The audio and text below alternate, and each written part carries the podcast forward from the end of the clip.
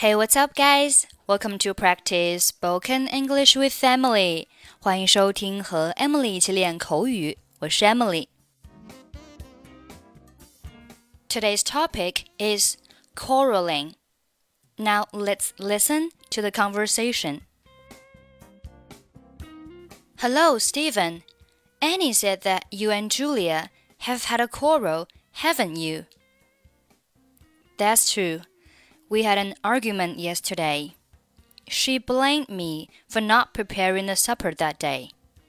But it was her turn to cook the dinner. That's the reason why you fought? Yes. You two are always quarreling over little things. That wasn't my fault. But she said, You are a disgrace to me. I'm about to explode. Are you still mad at her now? To be honest, I'm not. And I regret a little for what I've done. Will you apologize to her? No way. It's her who should apologize. Okay, let's take a look at the conversation. Hello, Steven. 你好，史蒂文。Annie said that you and Julia have had a quarrel, haven't you? 安妮说你和茱莉亚之间有争吵，是真的吗？Have a quarrel 表示争吵。That's true，是真的。We had an argument yesterday。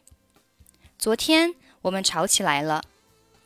那这里的 argument 也是表示争吵、争论，和上面的 quarrel 有什么区别呢？quarrel 它的风尾要比 argument 更加激烈一些。我们看一下 quarrel 在英语字典上面的解释，你就能很好的去理解 quarrel 和 argument 之间的区别。A quarrel is an angry argument. 一次争吵呢，是一个非常激烈的或是非常狂暴的争论。那 quarrel 它的程度呢，一定是比 argument 要更深一点的。我们继续往下看。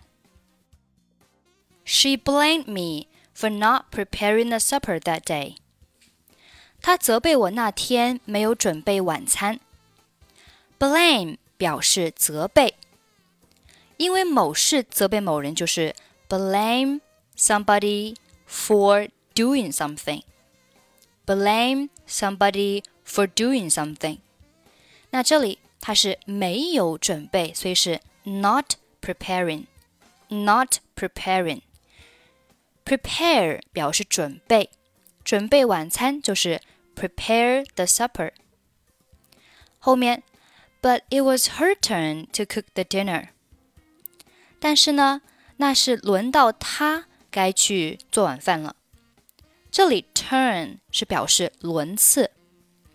It was her turn，就是轮到她了。轮到她做某事，就是 It was her turn to do something。That's the reason why you fought。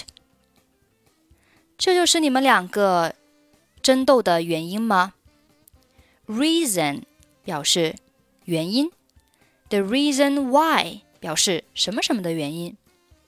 fought 在这里是动词的过去式，它的原型是 fight，f i g h t，f i g h t 可以表示打架、斗争。Yes，是的。You two are always quarreling over little things。你们两个人呢，总是会为一些小事争吵。quarrel over 就是为什么什么事情而争吵。That wasn't my fault，这不是我的错。But she said you are a disgrace to me。但是她说你是我的耻辱。Disgrace 做名词可以表示给某人带来耻辱的人。I'm about to explode。 我要被气炸了。Be about to do something 表示将要怎么怎么样。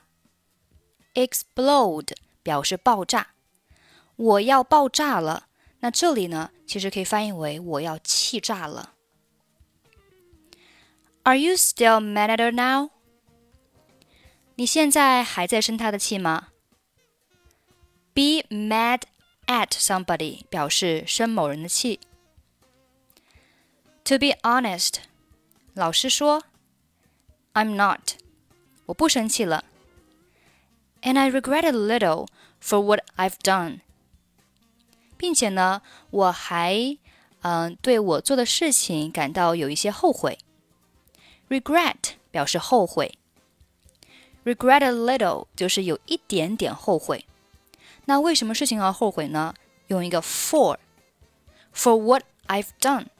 What I've done 表示我已经做的事情，也就是呢，我我为我已经做的事情有一些后悔。Will you apologize to her？你会向她道歉吗？Apologize 道歉。那向某人道歉就是 apologize to somebody。No way，不可能，或者是没门。It's her who should apologize. apologize。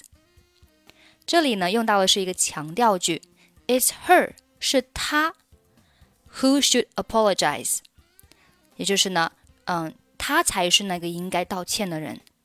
It's her who should apologize。好，最后我们再来读一下今天的 conversation。Hello, Steven. Annie said that you and Julia have had a quarrel, haven't you? That's true. We had an argument yesterday. She blamed me for not preparing the supper that day. But it was her turn to cook the dinner. That's the reason why you fought? Yes. You two are always quarreling over little things. That wasn't my fault. But she said you are a disgrace to me. I'm about to explode. Are you still mad at her now? To be honest, I'm not. And I regret a little for what I've done. Will you apologize to her? No way. It's her who should apologize.